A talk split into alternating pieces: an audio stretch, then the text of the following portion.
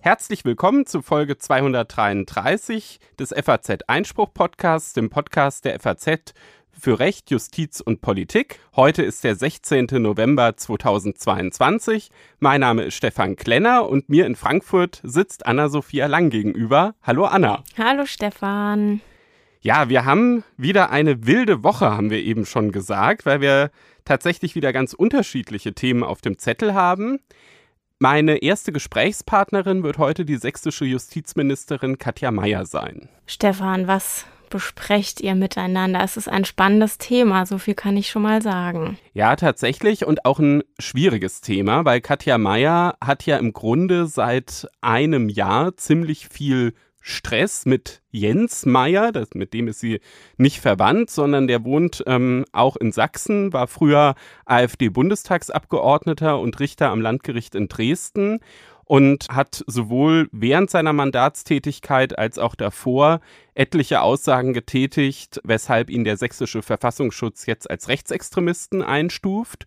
Und das hat natürlich so ein bisschen einfach mal das Licht darauf geworfen, wie kann man generell verhindern, dass Extremisten auf die Richterbank kommen. Und Katja Mayer hatte da im September schon einige Vorschläge vorgestellt und hat jetzt aber noch weitere Ideen und darüber werde ich mit ihr nachher sprechen. Ich bin sehr gespannt. Und danach bleiben wir beim Thema Justizminister mit aber nochmal ganz unterschiedlichen Themen. Und zwar sprechen wir über die Justizministerkonferenz, die ihre Herbstkonferenz gehabt hat vor wenigen Tagen und die sich mit vielen verschiedenen Themen beschäftigt haben und unter anderem mit der Frage der Strafbefehlsverfahren. Richtig, es wird darüber diskutiert, ob die ausgeweitet werden. Da werden wir nachher uns die Pro- und Kontra-Argumente anschauen und außerdem wird es auch noch ein Update geben zu einem Thema, was wir schon mal in einer der vorherigen Sendungen hatten. Da hattest du ja ein spannendes Gespräch geführt ähm, mit einem Staatsanwalt. Genau, da ging es um das verschärfte Recht bei der Verbreitung, dem Besitz und der Besitzverschaffung von Kinderpornografie, die der Bundestag 2021 zum Verbrechen hochgestuft hat im Kampf gegen Kinderpornografie. Und das hat alle möglichen absurden Folgen. Darüber habe ich ein Interview gemacht und auch dazu gibt es jetzt Entwicklungen von der Justizministerkonferenz zu berichten. Direkt danach haben wir einen Gast hier im Podcast, auf den ich mich schon sehr freue. Julia Anton, Redaktionskollegin bei uns im Ressort Deutschland und die Welt. Genau, die Julia beobachtet nämlich einen Prozess gerade am Landgericht Kaiserslautern zu einem Fall, der auch ganz Deutschland bewegt hat Anfang des Jahres, nämlich den Polizistenmord von Kusel, wo zwei junge Polizisten, eine Polizeianwärterin, 24 Jahre alt, war dabei, auf offener Straße erschossen worden sind. Und ähm, dieser Prozess läuft jetzt gerade. Wir erwarten bald die Plädoyers und das Urteil. Und Julia hat das alles beobachtet, war oft dort und wird uns dann im Gespräch erzählen, was sich da so abgespielt hat und was sie erwartet fürs Urteil. Auf dieses Gespräch bin ich gespannt und wer das Ganze dann noch mal ein bisschen genauer nachlesen will, kann das auch auf FAZ Einspruch tun, also im Magazin. Da gibt es ja auch regelmäßig die Artikel aus der FAZ, die mit Jura zu tun haben. Und äh, Julia, du hast es erwähnt, war natürlich schon bei mehreren Prozesstagen auch in Kaiserslautern vor Ort. Und ihre Artikel sind dann eben auch für die Abonnenten von FAZ Einspruch kostenlos abrufbar. Wer bisher noch kein Abo bei FAZ Einspruch hat, kann das unter faz.net-einspruch testen mal ausprobieren.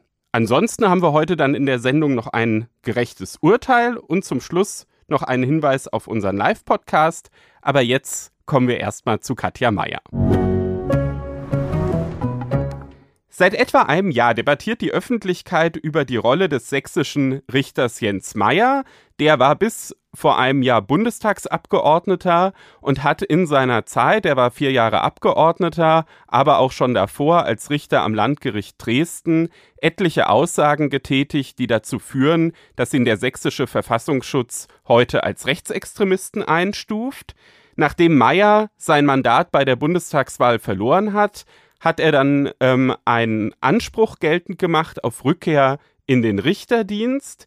Im März diesen Jahres war er deshalb kurzzeitig am Amtsgericht Dippoldiswalde, wurde aber schon kurz danach wieder vom Dienst suspendiert. Und am 1. Dezember, also in gut zwei Wochen, wird das Richterdienstgericht am Landgericht Leipzig über seine Versetzung in den einstweiligen Ruhestand entscheiden.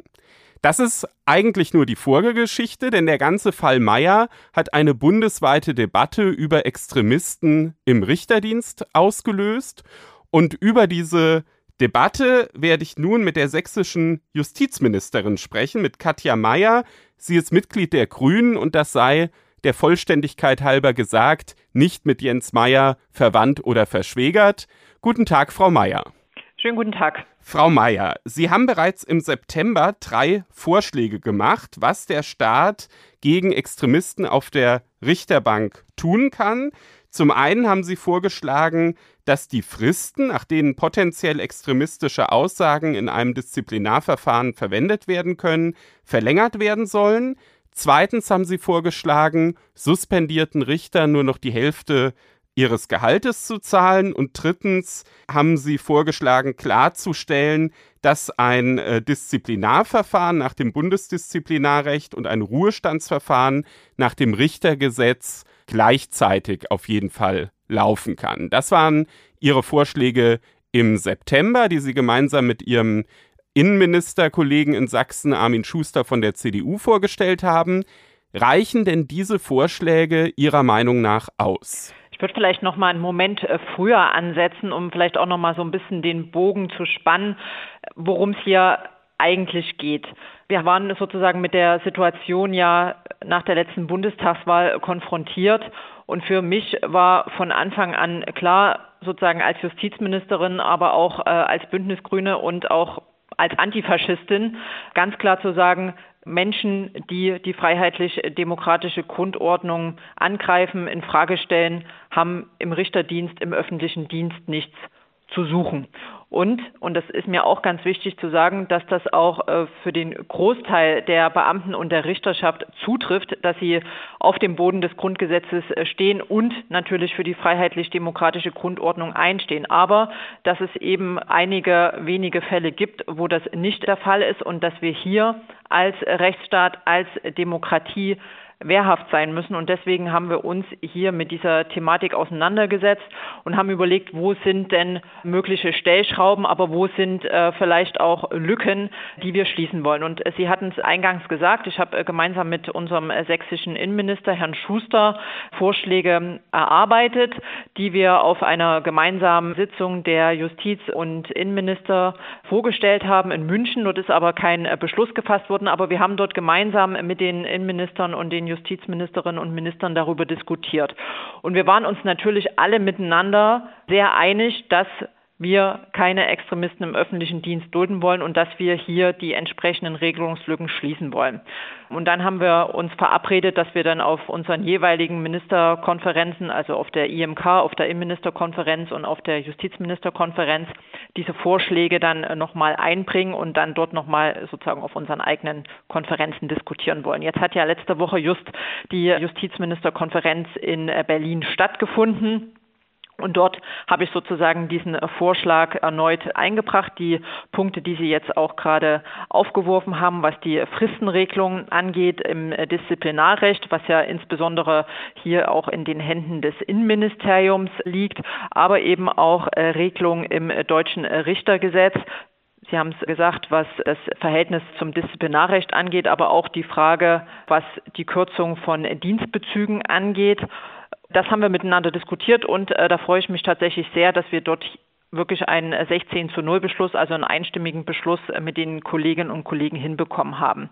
Weil äh, was natürlich immer einfach und ich glaube, da bin ich mir nicht nur mit meinen äh, Ministerkolleginnen und Kollegen einig, sondern ich glaube, da sind wir uns alle miteinander einig, dass wir selbstverständlich keine Verfassungsfeinde im Staatsdienst dulden, dass aber am Ende der Teufel ja auch immer so ein bisschen im Detail liegt. Und deswegen haben wir diese Vorschläge jetzt erstmal entwickelt, nachdem das ja auch eine breite Debatte in der Öffentlichkeit dieses Jahr stattgefunden hat und haben sozusagen nicht nur diese Vorschläge jetzt erarbeitet, erarbeitet, die wir bei der Justizministerkonferenz jetzt beschlossen haben, sondern haben geguckt, wo sind denn weitere Regelungsmöglichkeiten oder Stellschrauben, die wir an der Stelle uns nochmal genau anschauen sollten. Und da sind wir auf das Bundesverfassungsgerichtsgesetz gekommen. Hier geht es um die Richteranklage und darum, die Fristen zu verlängern für den Antrag äh, des Bundestages, eine Bundesrichterin oder einen Bundesrichter zu versetzen oder zu entlassen. Und ein weiterer Punkt ist das Abgeordnetengesetz, wo wir auch sagen, hier ähm, müsste man an zwei Stellen mal sehr genau miteinander ins, in die Diskussion äh, kommen, ob die Pflicht zur Verfassungstreue während des Mandats fortbestehen soll, beziehungsweise wenn die Abgeordneten dann wieder ins Richteramt zurückkehren wollen, den Antrag stellen, ob man hier nochmal eine Überprüfung vornimmt, ob die Verfassungstreue hier noch gegeben ist. Und ein weiterer Punkt, sozusagen der letzte in unserem Acht-Punkte-Papier, betrifft ganz konkret Sachsen. Wir hatten ja, als wir diese Diskussion Anfang des Jahres hier geführt haben, da gab es ja auch viele in der Öffentlichkeit, Politikerinnen, Politiker, aber auch Wissenschaftler, Journalistinnen und Journalisten, die gesagt haben, ja, wieso macht denn die sächsische Justizministerin kein Disziplinarverfahren gegen den Richter. Und da haben wir gesagt, ja, wir haben eine besondere Situation hier in Sachsen, was unser Justiz, unser Richtergesetz angeht, nämlich, dass wir dort eine ganz klare Subsidiaritätsregelung haben, wann das Ministerium überhaupt eingreifen kann. Und bei uns ist es so, dass diese Disziplinarverfahren ausschließlich von den Dienstvorgesetzten, sprich von den Gerichtspräsidentinnen und Präsidenten zu führen sind und eben nicht vom Ministerium. Da haben wir sozusagen so eine abgestufte Regelung bei uns im Gesetz verankert. Das ist aber tatsächlich, wir haben das auch nochmal überprüft, einmalig in Deutschland. Also wir Sachsen ist das einzige Bundesland, was das so in dieser gestuften Form äh, hat. Und da haben wir gesagt, das würden wir uns an der Stelle nochmal anschauen, weil das ist uns nämlich tatsächlich 2016 auf die Füße gefallen.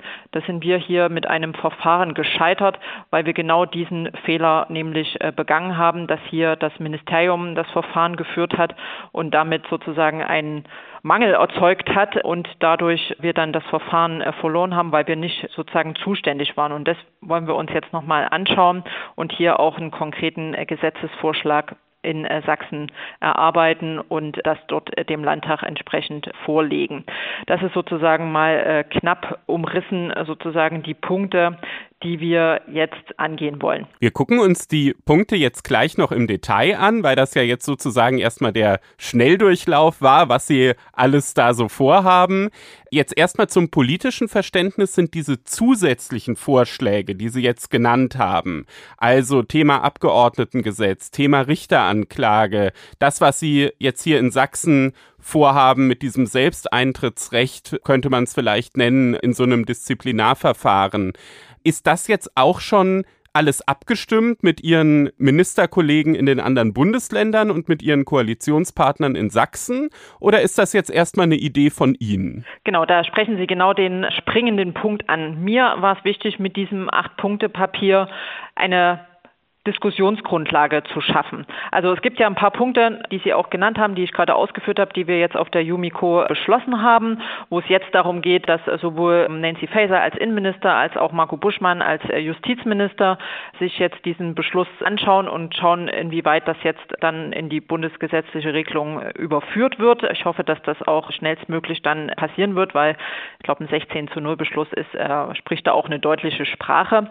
Und was die anderen Punkte angeht, da ist für mich völlig klar, dass das nur sozusagen ein Impuls ist, äh, um eine bundesweite Diskussion darüber zu führen, weil ich glaube, wir müssen darüber sprechen, wie wir es hier gemeinsam schaffen und uns dann sozusagen nicht nach dem Motto Verfahren, äh, wasch mich, aber mach mich nicht nass, sondern dass wir hier wirklich in eine Debatte gehen mit den Kolleginnen und Kollegen. Und was auch völlig klar ist, dass Änderungen zum Abgeordnetengesetz oder zum Bundesverfassungsgericht natürlich aus der Legislative kommen muss. Also mir geht es jetzt nicht darum, einen konkreten Gesetzentwurf vorzulegen, sondern darum, eine Debatte anzustoßen und darüber zu diskutieren, wie sind äh, die Regelungen aktuell, was bringen sie möglicherweise für Herausforderungen mit sich und inwieweit wollen wir diese Herausforderungen ganz konkret angehen oder stellen wir in der Diskussion fest, nee, das würde uns zu weit gehen, das wollen wir nicht. Wir finden die Regelungen, so wie sie jetzt gefasst sind, genau richtig. Das kann ja auch ein Ergebnis der Diskussion sein. Ich gehe da sozusagen nicht fertig rein, sondern sozusagen mit einer mit einem Vorschlag, den wir dann miteinander diskutieren sollten. Also ist eine Diskussionsgrundlage. Dann diskutieren wir jetzt die Vorschläge auch mal und gucken uns die im Einzelnen an. Mir ist aufgefallen, dass schon bei Ihrem Vorschlag im September, den Sie ja jetzt auch in der Justizministerkonferenz sozusagen weitergebracht haben, was das Bundesdisziplinarrecht angeht, als auch jetzt aber bei diesem neuen Vorschlag bei der Richteranklage, beides mal sozusagen darauf abzielen, dass da bestimmte Fristen verlängert werden, dass also der Staat quasi mehr Zeit hat, auf extremistische Äußerungen zu reagieren. Da habe ich mich erstmal gefragt, ist das denn jetzt wirklich eine effektivere Form gegen Extremismus vorzugehen? Es ist doch eigentlich bei extremistischen Äußerungen gerade wichtig, schnell zu handeln und nicht unbedingt lange abzuwarten. Gut, aber bei der Richteranklage ist ja tatsächlich die Situation, und das muss man ja auch sich nochmal vor Augen führen. Bisher hat es ja in Deutschland muss man sagen, glücklicherweise noch äh, keine Richteranklage gegeben. Ich glaube, die wenigsten wissen überhaupt, dass es diese Möglichkeit gibt im Grundgesetz, aber auch in vielen Landesverfassungen, nicht in allen, in Berlin zum Beispiel nicht. Die denken zum Beispiel jetzt auch vor dem Hintergrund der aktuellen Situation darüber nach, eine Richteranklage in ihrer Verfassung zu verankern. Und was wir aber auch feststellen, ist, dass die Hürden relativ hoch sind, aber gleichzeitig aber auch ein klassisches Instrument im Rahmen der Gewaltenteilung ist, nämlich die Kontrolle der Judikative im Sinne der Gewaltenteilung und natürlich auch zum Schutz der Demokratie. Und wenn wir dann zum einen feststellen, dass die Fristen für die Erhebung der Richterklage äh, sozusagen realistisch betrachtet, aber schwer einzuhalten sein dürfen, weil der Antrag muss innerhalb äh, von zwei Jahren ab dem entsprechenden Verstoß sozusagen gestellt sein und bei einem Verstoß im Amt verkürzt sich das Ganze auf sechs Monate.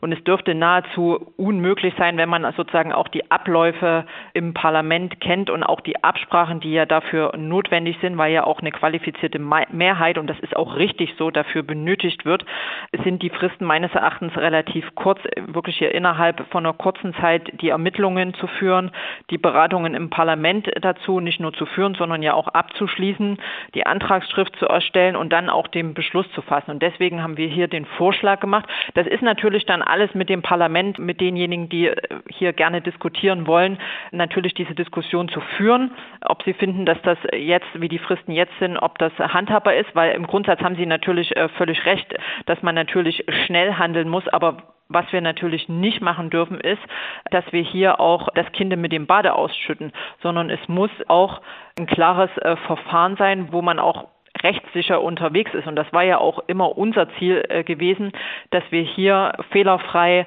sozusagen durch dieses Verfahren durchkommen. Und damit wir aber sicherstellen, dass dieses Instrument, was es ja gibt, tatsächlich auch Anwendung finden kann, wenn es denn notwendig wird, was wir alle nicht hoffen, aber äh, wenn es notwendig wird, dass man dann auch die Möglichkeiten ergreifen kann, haben wir hier diesen Vorschlag mit den entsprechenden Fristen äh, vorgenommen. Okay, dann leuchtet mir das bei der Richteranklage ein, auch aufgrund der, der parlamentarischen Abläufe.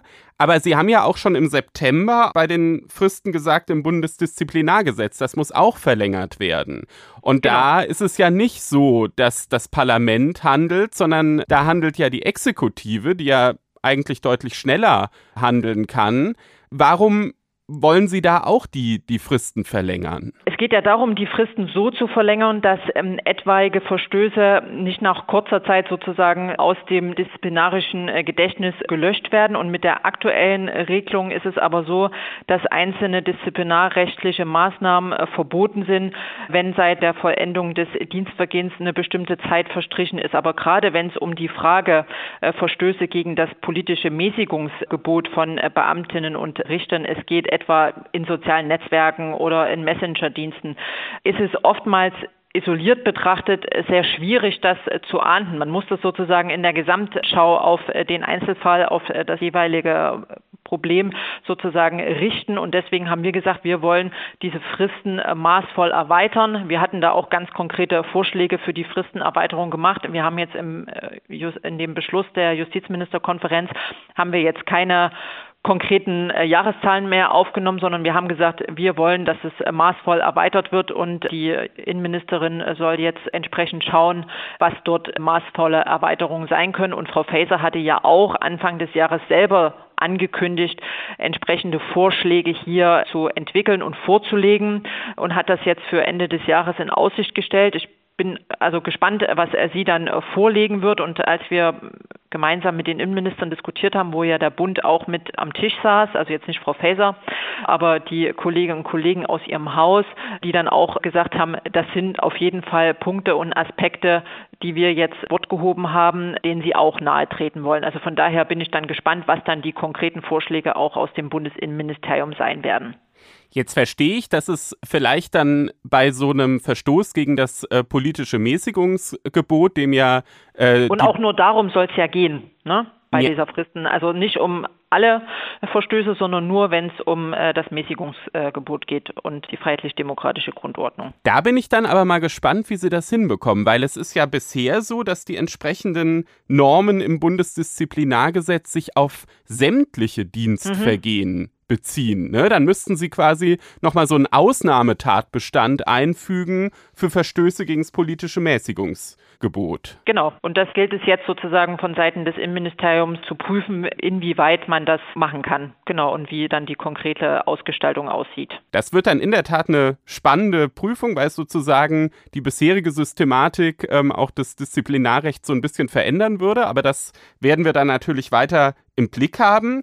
Eine andere Gemeinsamkeit bei Ihren Vorschlägen, die mir aufgefallen ist, ist, dass ihnen wichtig ist, dass so verschiedene Verfahren auch parallel laufen können. Ne? Also im September hatten sie schon gesagt, es soll klargestellt werden, dass das Ruhestandsverfahren nach dem Richtergesetz parallel mit dem Disziplinarverfahren laufen kann. Jetzt sagen sie auch, das Verhältnis von Versetzungsverfahren und Richteranklage soll sozusagen klargestellt werden, dass das parallel läuft. Da habe ich mich so ein bisschen gefragt, ist das hilfreich, wenn man wirklich gegen Extremisten vorgeht? Weil sie nehmen damit ja im Kauf, wenn so zwei Verfahren parallel laufen, dass die Verfahren sich mit denselben Aussagen eines Beamten oder Richters beschäftigen und dann aber zu unterschiedlichen Ergebnissen kommen und es auch Wertungswidersprüche geben kann. Naja, aber für uns war es äh, an der Stelle wichtig, weil momentan gibt es ja keine Klärung und das äh, führt halt zu einer Rechtsunsicherheit. Äh, was äh, passiert, wenn wir ein Verfahren nach dem Richtergesetz jetzt nach Paragraph 31 und 35 führen und was heißt das ähm, sozusagen für ein Disziplinarverfahren? Und dass wir hier tatsächlich eine Klarstellung haben, wie die sich miteinander verhalten, haben wir das das hier entsprechend vorgeschlagen, dass es hier sozusagen ein Klarziehen gibt und was, was die Richteranklage angeht, da trifft das sozusagen gleichermaßen zu, dass hier auch äh, bisher nicht klargestellt ist, wie die sich zueinander verhalten. Und da sollten wir meines Erachtens hier, und das ist unser Vorschlag als äh, Diskussionsgrundlage, hier das entsprechend im Bundesverfassungsgerichtgesetz entsprechend klargezogen werden. Aber die Klarstellung könnte man ja auch in die andere Richtung machen. Man könnte ja auch sagen, eins von beiden hat Vorrang und das andere Verfahren ist ausgesetzt, bis dann das erste Verfahren oder das, was zuerst angestrengt wurde, ähm, erledigt ist. Also wie gesagt, mir geht es vor allem darum, dass es um eine, dass es eine Klarstellung gibt, dass alle wissen, woran sie sind und wie sie sich verhalten müssen, ohne dass dann am Ende sagt, ja, ihr hättet das gar nicht machen dürfen und äh, verwirkt das jetzt wenn es eine Klarstellung gibt, dann wissen alle, was zu tun ist und es gibt keine Probleme an der Stelle mehr. Und jetzt äh, ist es halt so ein bisschen so ein, so ein Tappen im, im Dunkeln. Das wollen wir halt äh, gerne verhindern und äh, wollen das hier sicherstellen, weil in der Tat ist es ja so, wir befinden uns ja hier wirklich auf juristischem Neuland. Also weder ähm, das, äh, das Verfahren, was wir jetzt äh, gerade führen hier in Sachsen mit Paragraph 31 und 35 hat es bisher gegeben, noch hat es bisher eine Richteranklage gegeben. Ich gebe zu, ich hätte das nicht für mein Leben gebraucht gebraucht, äh, sozusagen hier in Sachsen äh, juristisches Neuland zu betreten, aber es war schlicht die Notwendigkeit, das zu tun. Und umso wichtiger ist, dass wir jetzt auch hier in diesem Verfahren ja dann insgesamt auch mal eine Klarheit haben, weil ich glaube, über eins ähm, sind wir wahrscheinlich auch wenn das äh, traurig ist, aber relativ im Klaren. Es wird möglicherweise nicht äh, der letzte Fall äh, gewesen sein, auch Richtung Berlin geblickt, wo ich auch gespannt bin, wie sich das dort entsprechend weiterentwickelt, was sich dort die Justizsenatorin jetzt ähm, fürs weitere Verfahren überlegt. Und es wird sicher auch noch auf viele andere Länder zukommen. Und da ist es dann natürlich auch entscheidend, und das war ja auch für uns hier im Haus das Entscheidende, zu sagen, naja, was welche Fälle gibt es denn dazu, um dann festzustellen, ja, es gab bisher nichts, sondern wir mussten jetzt selber für uns einen Weg finden und äh, sind den jetzt erstmal gegangen. Äh, in der Hoffnung natürlich, dass wir ihn richtig gegangen sind und dass am Ende wir natürlich auch erfolgreich sind. Aber ich meine, erstens weiß man das nie und zweitens waren wir aber schlicht gezwungen, diesen, diesen Weg zu gehen, weil, glaube ich, für alle klar ist, dass wir hier keine Extremisten im Staatsdienst dulden können und äh, egal ähm, sozusagen auf welcher, auf welcher Ebene das ist oder in welchem Bundesland. Klar, das ist total nachvollziehbar und es ist natürlich auch nachvollziehbar, dass dann eben, wenn man so Neuland betritt, man auch sozusagen unterschiedliche Modelle diskutieren kann, wie solche Verfahren wie eben Ruhestandsverfahren, Disziplinarverfahren, ähm, Richteranklage, wie das alles zueinander in, in einem Verhältnis steht. Der Punkt in Ihrem Vorschlagspaket, der sicherlich, ich sag mal, den größten Sprengstoff hat, das ist wahrscheinlich die Anpassung des Abgeordnetengesetzes. Da wollen Sie ja sozusagen zwei Sachen ändern. Einmal wollen Sie klar machen, dass ein Abgeordneter, der vorher Beamter war, nach wie vor auch in seiner Abgeordnetenzeit dann die Pflicht hat, sich nicht gegen die freiheitliche demokratische Grundordnung zu betätigen. Was ja im Grundsatz, ohne Sie unterbrechen zu wollen, eigentlich eine Selbstverständlichkeit sein sollte. Ja, allerdings in einem Spannungsfeld zur Freiheit des Mandates steht. Ne? Also wir ertragen es ja in der Demokratie schon auch, dass auch Leute in Parlamente gewählt werden, die Extremisten sind. Ja, ja, also absolut. Und das ist ja genau diese Frage dieses Spannungsverhältnisses, was wir hier haben und meines Erachtens wir aber uns vor dieser Diskussion nicht wegducken sollten. Wenn wir am Ende auf den Punkt kommen zu sagen, nein, das scheint uns hier nicht richtig, dann ist das meines Erachtens auch legitim. Aber ich glaube, wir müssen diese Diskussion führen. Und es ist mir völlig klar, dass das hochkomplex ist und dass das ganz schwierige Debatten sind ähm, und dass wir sozusagen die, das hohe Gut der Freiheit des Mandats, aber auch natürlich die Unabhängigkeit der Justiz, wir hier ganz klar im Blick haben müssen, wenn wir diese Diskussion führen. Und deswegen ist das sozusagen eine Anregung für eine Debatte, die aber ja sozusagen auch vom Parlament aufgegriffen werden müssen. Wenn äh, sozusagen ich dort keinen Widerhall finde bei den Abgeordneten, dann ist das auch durch sozusagen. Ne? Also dann wird das auch nicht passieren. Also es wird kein Klar. Vorschlag äh, sozusagen kein äh, von mir kommen, sondern das kann nur aus der Mitte des Parlaments kommen. Aber ich sehe es schon auch als meine Aufgabe, wenn ich sehe, wo mögliche Stellschrauben sind, dass ich das anspreche und dass wir es dann gemeinsam miteinander diskutieren können. Und sie selber halten es für äh, mit der Freiheit des Mandates vereinbar, weil ich sag mal, es ist ja vielleicht dann schon so, dass wenn ich das jetzt mal konsequent zu Ende denke, es gibt dann quasi so, wenn man es jetzt mal überspitzt ausdrückt, zwei Klassen von Abgeordneten. Ne? Es gibt einmal Abgeordnete, die waren früher Beamte und dürfen deshalb als gewählte Abgeordnete dann bestimmte Sachen nicht sagen, natürlich sehr krasse Sachen, sehr extremistische Sachen, und andere Abgeordnete können das aufgrund der Mandatsfreiheit aber sagen, weil sie eben vorher dann nicht Beamte waren. Ist so ein Zweiklassensystem dann nicht dann doch ein bisschen problematisch. Ja, genau das äh, gilt es ja jetzt auszuloten, ob das tatsächlich so ist und wie wir sozusagen damit umgehen, weil worin wir uns ja auch, äh, glaube ich, einig sind, dass wir äh, Menschen, die sich in ihrer politischen Ausübung extremistisch äußern, keine Richterinnen und Richter sein können, die ja für das Grundgesetz für die freiheitlich-demokratische Grundordnung in ihrem Beruf als äh, Richterin ja einstehen müssen. Und deswegen würde ich gerne an der Stelle äh, genau diese Diskussion führen wollen. Und da haben Sie ja dann sozusagen noch diesen zweiten Ansatzpunkt im Abgeordnetengesetz, wo Sie ja sagen, künftig soll quasi dann das äh, Richterdienstgericht bei entsprechenden Anhaltspunkten gegebenenfalls nochmal überprüfen, ob der wirklich zurückkehren kann. Also nicht so, wie es jetzt im, im März war, dass der kurzzeitig, also in dem, in dem Fall Meier, dass der kurzzeitig dann eben an einem Amtsgericht war und dann aber ja auch un, umgehend äh, suspendiert wurde.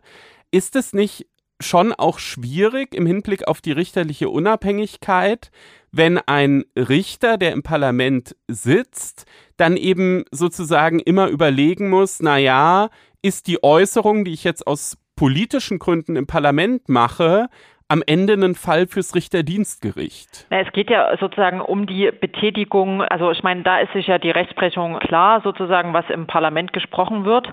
Aber es geht ja auch insgesamt um die politischen Äußerungen, was bei Social Media, in Pressearbeit, auf Parteiveranstaltungen dort gesprochen wird und inwieweit das verfassungswidrig ist. Und Momentan ist es, also ist ja so geregelt im Abgeordnetengesetz, dass ähm, Richterinnen, Beamte sozusagen ein Rückkehrrecht haben. Sie müssen, in, also wenn Sie nicht mehr im Bundestag sind, müssen Sie einen Antrag stellen, dass Sie wieder sozusagen in den Dienst kommen wollen.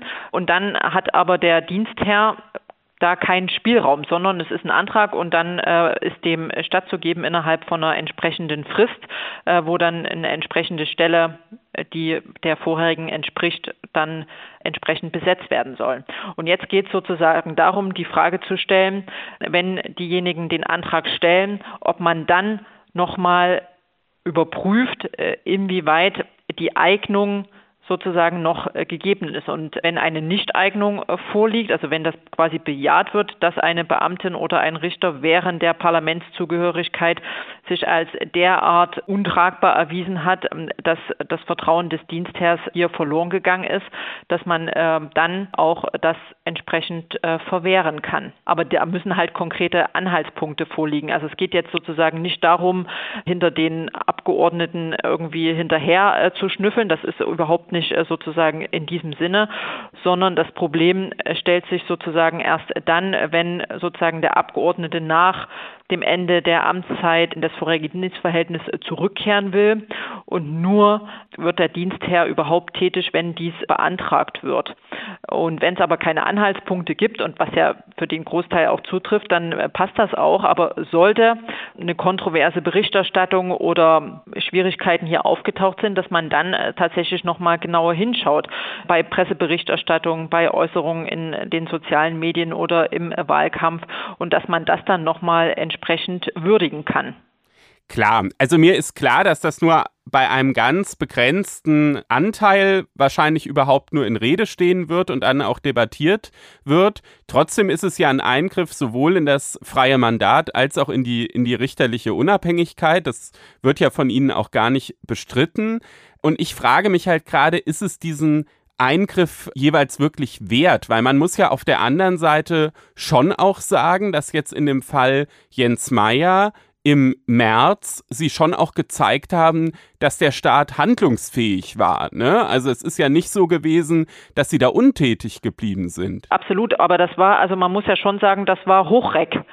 Also das war nicht trivial, was wir äh, dort gemacht haben. Und wie gesagt, bisher hat es in Deutschland auch noch keinen entsprechenden Fall äh, gegeben, wo die Justiz sozusagen dem Richtergesetz nach 31 und 35 das zur Anwendung gebracht wird. Und deswegen ist das ja durchaus, glaube ich, auch für Professoren, für die Universitäten, glaube ich, dann im Nachgang durchaus auch spannend, äh, das dann sicher auch nochmal zu, zu beforschen und sich das auch nochmal äh, genau anzuschauen und dann auch die entsprechenden möglichen Lehren daraus zu ziehen. Und ich glaube, da wird es äh, den einen oder anderen ähm, Aufsatz, den es ja jetzt auch schon gegeben hat und den einen oder anderen Aufsatz mehr sicher dann auch im Nachgang geben.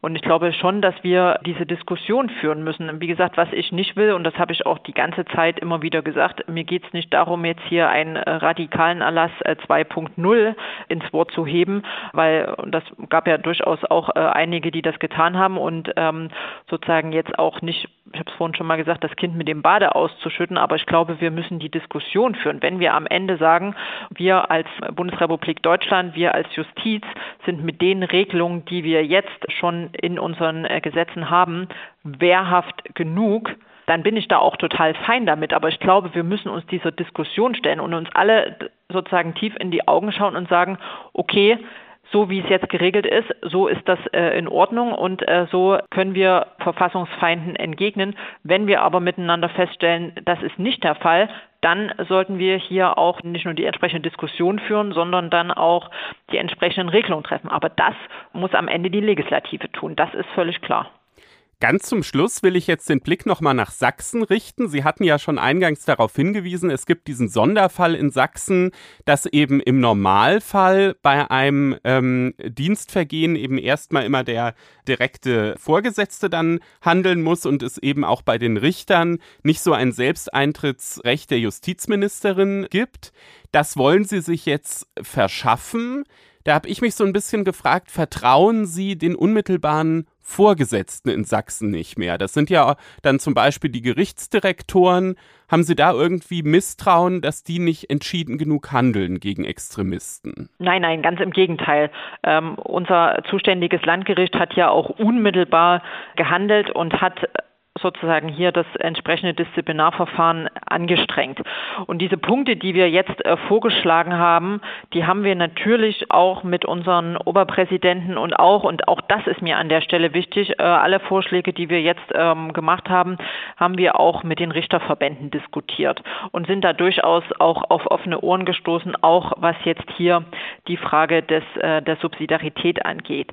Momentan, vielleicht um es noch kurz nochmal auszuführen, ist ja die Gegenwärtige gegenwärtige Rechtslage in Sachsen so, dass es eine gestufte Zuständigkeit im Rahmen der richterlichen Dienstaufsicht gibt. Und Davon ausgehend hat äh, der Bundesgerichtshof in einer Entscheidung aus dem Jahr 2016 hier dieses strenge Subsidiaritätsprinzip zum Schutz der richterlichen Unabhängigkeit nochmal ganz klar hervorgehoben, weshalb die Disziplinarverfahren gegen Richterinnen und Richter grundsätzlich nur durch den unmittelbaren Dienstvorgesetzten, also die Gerichtspräsidenten, geführt werden. Und wir äh, sagen jetzt aber, weil wir diese Problematik sehen, dass wir nur in dem Falle, wo es um äh, die freiheitlich-demokratische Grundordnung und das Mäßigungsgebot geht, nur in diesen Fällen das aus dem Ministerium heraus zu machen und die bestehenden Regelungen zur Dienstaufsicht sowie zum Selbsteintrittsrecht der oberen Dienstbehörde an der Stelle zu reformieren. Und damit sind auch Ihre Gerichtspräsidenten einverstanden. Sind die, sind die vielleicht sogar ganz froh, dass sie das dann nicht mehr entscheiden müssen? Naja, es geht ja auch darum, sozusagen hier eine Klarheit darüber zu, äh, zu haben und das Justizministerium hier als oberste Dienstbehörde, zumindest, wie gesagt, in den Fällen, wo es um Verstöße gegen die Verfassungstreuepflicht geht, dass wir hier auch unmittelbar tätig werden können. Und äh, durch diese gesetzlichen Regelungen eines dienstrechtlichen Selbsteintritts des Ministeriums äh, sollen und das ist mir wichtig, die Maßnahmen gegen Extremistinnen effektiver und eben auch einheitlicher ausgestaltet äh, werden können wenn das notwendig wird. Das ist sozusagen auch der Kern. Und das haben wir mit den Oberpräsidenten diskutiert, die uns, die uns da auch recht gegeben haben an der Stelle. Dann haben Sie da ja auf jeden Fall schon mal von dieser Seite Rückenwind. Mich würde jetzt interessieren, wie sieht es denn mit Ihren Koalitionspartnern aus? Rechnen Sie da auch mit Unterstützung oder ist das jetzt eher so, dass Sie diese zusätzlichen Vorschläge nochmal gebracht haben, um sozusagen auch einen grünen Akzent zu setzen, aber eigentlich schon wissen, mit der CDU kriegen sie das eh nicht durch? Also mir geht es äh, tatsächlich bei den Vorschlägen nicht nur darum, äh, sozusagen in einer, grün, in einer grünen Bubble darüber zu diskutieren, sondern wirklich eine breite äh, gesellschaftliche Debatte darüber zu führen, mit den demokratischen Parteien darüber ins Gespräch zu kommen. Weil ich glaube, wenn äh, das, oder es kann nur von Erfolg gekrönt sein, wenn wir uns da alle als alle demokratischen Parteien auch, äh, auch einig sind. Und deswegen äh, wir hier auch die entsprechenden Vorschläge gemacht haben. Und es gab ja auch hier in Sachsen auch innerhalb der Koalition unterschiedliche Vorschläge und äh, Ideen, wie man äh, im konkreten Fall jetzt umgehen soll. Aber da haben wir auch viele Gespräche geführt. Und wie gesagt, es ist ja auch tatsächlich Neuland. Bisher musste sich niemand damit beschäftigen. Und wir sind dann aber zu dem Punkt gekommen, dass den Weg, den wir jetzt auch äh, erstmal eingeschlagen haben, der richtige war, was aber uns ja nicht davor scheut, sozusagen auch weitere Vorschläge zu machen, die wir jetzt natürlich auch mit den Koalitionspartnern diskutieren werden.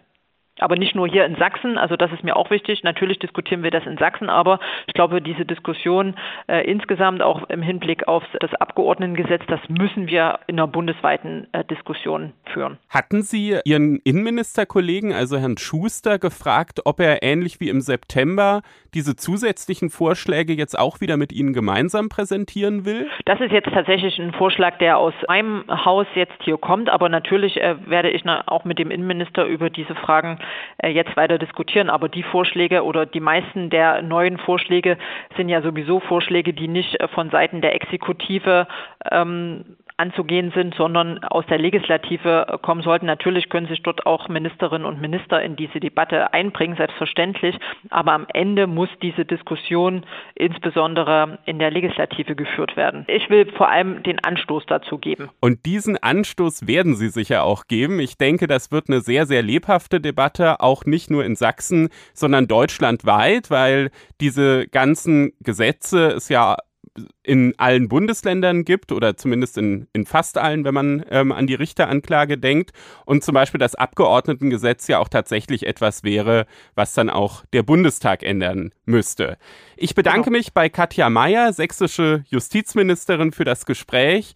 Das waren spannende Akzente und ich bin sicher, dass die auch in den kommenden Wochen noch weiter diskutiert werden. Danke, Frau Mayer, danke nach Dresden. Vielen Dank. Vor wenigen Tagen haben sich Deutschlands Justizminister getroffen zu ihrer Herbstkonferenz. Die Justizminister treffen sich zweimal im Jahr, einmal im Frühjahr und einmal im Herbst und besprechen dann ein Riesensammelsurium an Themen, die die Justiz gerade beschäftigen. Dieses Jahr haben die Bayern den Vorsitz. Dieser Vorsitz wechselt jedes Jahr. Und ähm, die Beschlüsse, die dort gefasst werden, die haben zwar die sind nicht rechtsverbindlich, aber die haben natürlich trotzdem einen großen Einfluss auf die Rechtspolitik. Und auch jetzt, vor einigen Tagen, hat es wieder mehrere Beschlüsse gegeben, wo der Bundesjustizminister Marco Buschmann gebeten worden ist, sich doch mal der Themen anzunehmen. Und eines der Themen möchten wir uns besonders herausgreifen in dieser Folge, und zwar das Thema Strafbefehlsverfahren. Strafbefehle sind so eine Art schriftliches Gerichtsverfahren in einfach gelagerten, eindeutigen Fällen. Das funktioniert so, dass die Staatsanwaltschaft dann einen Strafbefehl beantragt beim Amtsgericht, wenn sie der Meinung ist, dass man keine öffentliche Hauptverhandlung braucht in diesem Fall. Der Strafbefehl entspricht dann der Anklageerhebung. Die Richter am Amtsgericht prüfen dann diesen Akteninhalt und diesen Antrag und erlassen dann den Strafbefehl, wenn sie der Meinung sind, ja, das ist so ein eindeutiger Fall. Sie können aber im Zweifel auch eine Hauptverhandlung anberaumen oder Sie können eine Hauptverhandlung auch dann anberaumen, wenn Sie eine andere Strafe verhängen wollen, als die Staatsanwaltschaft beantragt hat, die Staatsanwaltschaft aber darauf beharrt. Die Rechtsfolgen, die dann möglich sind, sind unter anderem Geldstrafen. Das ist auch meiner Erfahrung nach der häufigste Fall. Fahrverbote, ein Verbot des Haltens von Tieren, auch zum Beispiel aufgeführt in der STPO, die Entziehung der Fahrerlaubnis und eine Freiheitsstrafe bis zu einem Jahr auf Bewährung, wenn ein Verteidiger da ist. Der Verteidiger wird in solchen Fällen dann beigeordnet. Und auch das Absehen von Strafe ist möglich. Dieses ganze Verfahren, das schriftliche Gerichtsverfahren, wenn ich es jetzt mal so nenne, geht, ohne dass der Angeschuldigte angehört wird. Der Angeschuldigte kann dann, wenn er den Strafbefehl bekommen hat, innerhalb von zwei Wochen Einspruch einlegen, also eine relativ kurze Frist. Und wenn das fristgerecht eingegangen ist, dann kommt es zur Hauptverhandlung. Aber verlängert werden kann diese Frist tatsächlich nicht. Und das ist tatsächlich ziemlich strikt, muss man sagen. Es gibt zwar manchmal natürlich Fälle, wo dann in irgendeiner Weise beim besten Willen die Frist nicht eingehalten werden konnte. Ne? Also dass das Ganze unverschuldet ist, wenn jemand zum Beispiel im Urlaub war, dann gibt es die sogenannte Möglichkeit Wiedereinsetzung in den vorherigen Stand. Aber wenn man sozusagen versemmelt hat, dann ist das Ganze wie ein rechtskräftiges Urteil. Ja, genau, so sieht es aus. Also am Ende steht dann das rechtskräftige Urteil und Man muss aber auch sagen, dass das Risiko natürlich ist, wenn man Einspruch einlegt, dass am Ende dann vielleicht sogar eine höhere Verurteilung dabei rauskommen kann nach einer Hauptverhandlung, denn es gibt da keinen äh, kein Verschlechterungsgebot oder sowas. Ja, also man muss dann die Hauptverhandlung mit allem äh, mitmachen, was sie eben bedeutet und steht dann am Ende möglicherweise mit einer größeren Geldstrafe oder was auch immer da, als man sich das vielleicht gedacht hat, als man den Einspruch eingelegt hat. Jetzt gibt es ja dieses Strafbefehlsverfahren schon sehr lange. Anna, du hast es jetzt so ein bisschen erläutert. Warum stand das jetzt auf der Tagesordnung von der Justizministerkonferenz? Ja, die Justizminister wollen eine maßvolle Erweiterung, haben sie gesagt, weil die Strafjustiz sehr hoch belastet ist mit sehr vielen Verfahren erstens und weil die Dauer der Verfahren bei den Strafsachen auch zugenommen hat. Also es geht tatsächlich um die Entlastung der Gerichte. Und ähm, die Justizminister sagen, dass das Strafbefehlsverfahren ein probates und ein rechtsstaatlich unbedenkliches Instrument ist in ihren Augen und haben deshalb darüber diskutiert, in welcher Form sie das angemessen fänden, das auszuweiten. Da dieser Beschluss ja recht allgemein gehalten ist, also es ist ja jetzt erstmal so, eine maßvolle Erweiterung, da kann ja sehr, sehr viel drunter verstanden werden, kann man, glaube ich, schon auch daraus schließen, dass das auch innerhalb der Justizminister durchaus noch unterschiedlich gesehen wird. Es ist auch gar nicht so verwunderlich, weil man muss sagen, dass die Landesjustizminister, anders als zum Beispiel die Landesinnenminister, parteipolitisch tatsächlich, ich sag mal, sehr pluralistisch das besetzt stimmt. sind. Die sind sehr bunt. Genau, also wir haben da CDU-Leute, einen CSU-Minister, SPD-Minister, Grüne, einen FDPler und zwei Linke sitzen und die müssen sich dann natürlich zumindest, wenn sie mit einer Stimme auch gegenüber dem Bundesjustizminister auftreten wollen, immer auf eine Position verständigen. Das ist gar nicht so einfach. Ja, das geht manchmal auch knapp aus. Sehr knapp und sie versuchen dann aber trotzdem häufiger auch einstimmige Beschlüsse hinzukriegen. Und dann ist halt sozusagen die Kehrseite, dass sie dann so sehr allgemeine Formulierungen machen, wie jetzt eben auch dieses maßvolle Erweitern. Und der Justizminister dann, also der Bundesjustizminister, erstmal was vorlegen soll in einem Jahr. Ich glaube, dass bis dahin noch ziemlich gestritten wird. Und diesen Streit, den konnte man jetzt auch schon vorausahnen, weil der Deutsche Anwaltverein, der hat schon jetzt Protest angekündigt. Also das, was die Justizminister miteinander diskutiert haben und was dann am Ende in dem Beschluss auch aufgeführt ist, ist, dass die Freiheitsstrafe auf Bewährung, die sie künftig auch ähm, per Strafbefehl verhängen lassen wollen, nicht mehr nur ein Jahr betragen soll, sondern bis zu zwei Jahre. Also das Höchstmaß ähm, bei der Bewährungsstrafe wird aufgehoben.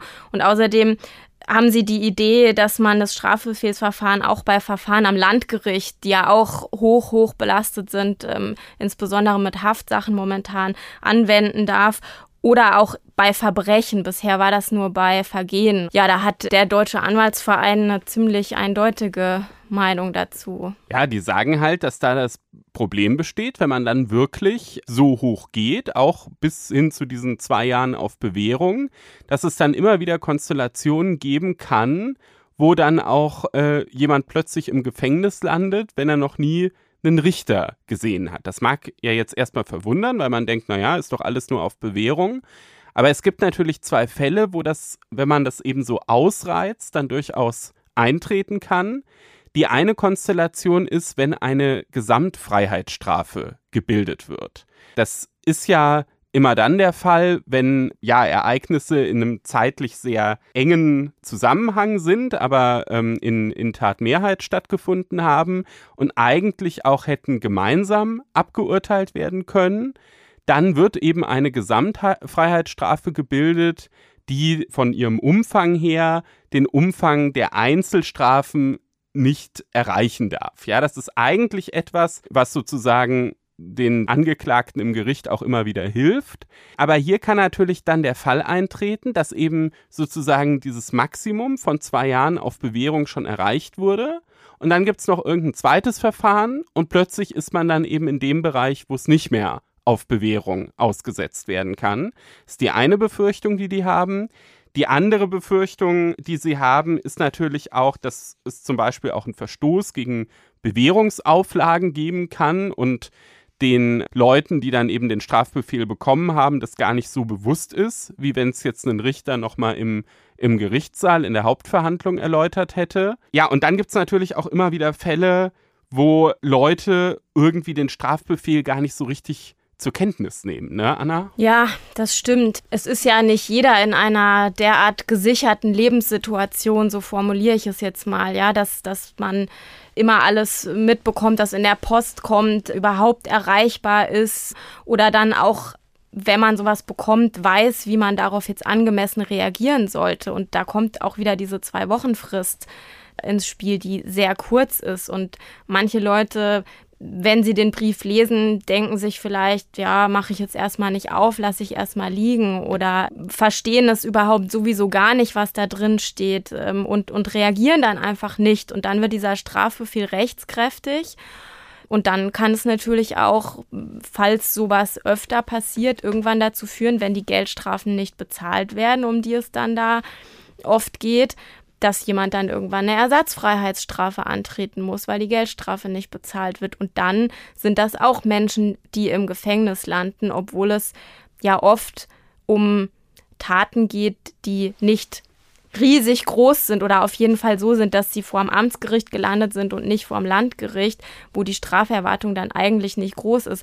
Und auch dann sitzen Leute am Ende im Gericht und die sind nie vor einem Richter gesessen. Und das betonen die Anwälte natürlich auch, dass das in ihren Augen gar nicht sein darf. Man kann, denke ich, schon auch an dieser Kritik sozusagen herausarbeiten. Also da, da würde ich soweit auch zustimmen, dass insgesamt das Strafbefehlsverfahren ein Verfahren ist, wo potenziell Leute, die ihr Leben ohnehin nicht so gut im Griff haben, wenn ich es jetzt mal ein bisschen flapsig ausdrücke, ähm, auch potenziell benachteiligt sind, weil es ja einfach ein aktives Tun des ähm, äh, Empfängers des Strafbefehls voraussetzt. Jetzt kann man da natürlich dagegenhalten, naja, es gibt doch dann aber diese, also wenn es wirklich auch um Freiheitsstrafen auf Bewährung geht, gibt doch diese Regel, dass dann eben immer ein Verteidiger zugeordnet sein muss. Da sagen jetzt aber die Anwälte, naja, da ist die Realität oft so, dass der Verteidiger gar nicht immer den Betroffenen erreicht und dann quasi von sich aus entscheiden muss, lege ich jetzt eigentlich Einspruch gegen den Strafbefehl ein. Oft wird das dann gemacht, wenn die den nicht erreichen, einfach um erstmal ja überhaupt die Möglichkeit einer Hauptverhandlung offen zu halten. Das ist ja auch das Vernünftige, wenn man seinen Mandanten angemessen verteidigen will. Absolut. Nur dann ist natürlich der Entlastungseffekt weg. Genau, der Entlastungseffekt ist weg. Umso größer wird eigentlich die Belastung, wenn dann jedes Mal einfach mal ähm, Einspruch eingelegt wird. Und es ist natürlich auch die Frage überhaupt, ob die Belastung der Gerichte an sich als Argument für sich alleine so richtig stehen kann, ob da die Rechte der, der Beschuldigten, für die es ja doch um viel geht, weil eine rechtskräftige Verurteilung, ähm, das ist schon was, das ähm, möchte niemand haben, sage ich mal so, in seinem Leben. Und ob da die Rechte der Beschuldigten nicht ein bisschen zugunsten der Entlastung der Justiz ins Hintertreffen geraten, diese Frage kann man schon stellen. Das ist so, ja. Und vor allem kann man natürlich, wenn man dieses Argument sozusagen sehr, sehr häufig bringt, kann man damit am Ende dann auch irgendwie jedes Recht im Prozess auch so ein bisschen ad absurdum führen, weil natürlich jedes Recht, was eben zum Beispiel auch ein, ein Angeklagter im Strafprozess hat, äh, natürlich auch immer Arbeit macht und Ressourcen bindet. Also wenn man sich die Statistik anguckt, dann sieht man, dass es bundesweit pro Jahr so um die 500.000 bis 600.000 Anträge auf Erlass eines Strafbefehls gibt. Also es geht da schon um viele Verfahren und um viele Menschen, die da, die da betroffen sind. Und Baden-Württemberg hat für 2019 mal Zahlen vorgelegt ähm, vom Statistischen Landesamt dass 80 Prozent der Verurteilungen dort nach Strafbefehl ohne mündliche Verhandlungen ähm, geschehen sind und fast 99 Prozent davon waren Geldstrafen. Also das sind, auch wenn man das jetzt sicherlich nicht so verallgemeinern kann, diese, diese Baden-Württemberger Zahlen für 2019, aber das sind schon nicht unerhebliche Zahlen, würde ich mal sagen. Ja, das zeigt auf jeden Fall die Dimension und auch, warum wahrscheinlich dann im gesamten kommenden Jahr das Thema immer wieder auf die Tagesordnung kommen wird, sich da sicherlich auch noch andere Verbände als der Anwaltverein dann zu Wort melden werden. Ich würde sagen, für heute machen wir bei dem Thema erstmal einen Cut, aber wir haben noch ein Update zur Justizministerkonferenz. Die hatten nämlich noch ein anderes Thema auf der Tagesordnung wo du dich schon mal in einer der vorherigen Folgen hier im Podcast mit beschäftigt hattest, Anna. Genau, und zwar in der Folge vom 19. Oktober. Also ähm, das können Sie, liebe Hörerinnen und Hörer, gerne nochmal nachhören im Anschluss dazu. Ich habe damals ein Interview gemacht mit Oberstaatsanwalt Georg Ungefuck von der Frankfurter Generalstaatsanwaltschaft. Und es geht um die Anpassung des Paragraphen 184b StGB die Verbreitung, den Besitz und die Besitzverschaffung von Kinderpornografie, die der Bundestag 2021 als Teil seiner verstärkten Bemühungen im Kampf gegen Kinderpornografie und sexuellen Missbrauch von Kindern verschärft hat und zwar zum Verbrechen hochgestuft hat mit einer Mindeststrafe von einem Jahr Freiheitsstrafe. Und der Gesetzgeber hat dann auch keinen minderschweren Fall mehr vorgesehen. Und das, ja, war natürlich gut gemeint und es ist auch richtig, den Kampf gegen Kinderpornografie zu verstärken. Da müssen wir, glaube ich, gar nicht drüber diskutieren. Aber die absurde Folge dessen ist gewesen, dass jetzt auch immer wieder Personen angeklagt werden und auch verurteilt werden müssen, bei denen es überhaupt keinen Missbrauchshintergrund gibt, keinen pädophilen Hintergrund gibt. Ich will ein Beispiel nennen, zum Beispiel eine Lehrerin, die mitbekommt, dass die Schüler in WhatsApp-Gruppen das Bild einer nackten Mitschülerin unter sich verschicken. Und die Lehrerin lässt sich dieses Bild dann schicken, um dagegen vorzugehen, vielleicht die Eltern zu informieren. Und auch das ist dann nach dem verschärften Paragraphen schon die Besitzverschaffung oder je nachdem, wie lange sie das Bild dann auf dem Handy hat, der Besitz von Kinderpornografie. Und dann haben die Strafverfolger keine andere Wahl mehr, wenn sie davon Kenntnis erlangen, diese Lehrerin dann auch ähm, gegen die zu ermitteln und, und die landet dann am Ende vor Gericht. Und das ist natürlich nicht der Sinn dessen. Und die Strafverfolger sind auch teilweise wirklich verzweifelt, weil sie sagen, das ist doch nicht das, was wir damit eigentlich machen wollen. Das dient doch nicht dem Kampf dagegen. Und da haben die Justizminister jetzt sozusagen das Problem aufgegriffen und wollen jetzt dagegen was machen. Genau, die Justizminister haben gesagt, dass die Einstufung als Verbrechen ohne minderschweren Fall korrekturbedürftig sei. Und das ist eine ganz schöne Formulierung, dass diese Mindeststrafandrohung von einem Jahr Freiheitsstrafe dem Einzelfall abhängigen Unrechtsgehalt der Tat nicht immer Rechnung trage. Das fasst, glaube ich, ganz gut das zusammen, was die, was die Strafverfolger und die Richter an den Amtsgerichten, die dann entscheiden, so empfinden. Und die Bitte an den Bundesjustizminister ist, er solle doch bitte einen Entwurf vorlegen, der diese Tatbestände des 184b Absatz 1 zum Vergehen herabstuft, dass sie kein Verbrechen mehr sind, oder die Möglichkeit für einen minderschweren Fall und einer Mindeststrafe von unter einem Jahr Freiheitsstrafe vorsieht. Ich finde, das hört sich fast so an, als hätten die Justizminister dein Interview gehört, Anna. Tja, das wollen wir mal hoffen. und jedenfalls hat sich dann hier auch was verbessert. Also zumindest haben die Justizminister das vor. Und das ist ja auch ganz schön, wenn man mal ein Thema hier aus dem Podcast auf diese Weise dann abschließen kann. Am Morgen des 31. Januars 2022 hat sich in Deutschland die Nachricht verbreitet, dass im Landkreis Kusel zwei getötete Polizisten gefunden worden sind. Kurz danach sind zwei Tatverdächtige festgenommen worden. Das hat nicht lange gedauert. Und die sind dem Haftrichter vorgeführt worden und es hat sich dann schnell herausgestellt, dass die Tat wahrscheinlich im Zusammenhang mit Jagdwilderei stehen musste dass zwei Polizisten auf offener Straße mitten in Deutschland erschossen werden. Das hat riesigen Schock und Fassungslosigkeit ausgelöst in ganz Deutschland. Und im Juni 2022 hat am Landgericht Kaiserslautern der Prozess begonnen gegen die zwei Angeklagten. Meine Kollegin Julia Anton hat diesen Prozess beobachtet über die vielen Monate hinweg und erzählt heute von ihren Eindrücken. Hallo Julia, schön, dass du da bist. Hallo Anna. Julia, vielleicht kannst du zuerst ein bisschen die Vorgeschichte erzählen dieses Prozesses. Was wirft die Staatsanwaltschaft den beiden Angeklagten vor? Genau, der Hauptangeklagte ist der 39 Jahre alte Andreas S., wohnhaft im Saarland. Und zwar sieht die Situation so aus, dass Andreas S. vorgeworfen wird, ähm, in der Nacht zum 31. Januar gemeinsam mit dem Nebenangeklagten Florian V. Ähm, Jagdwilderei begangen zu haben. Die beiden sollen gemeinsam losgefahren sein. Andreas S. war immer der Schütze.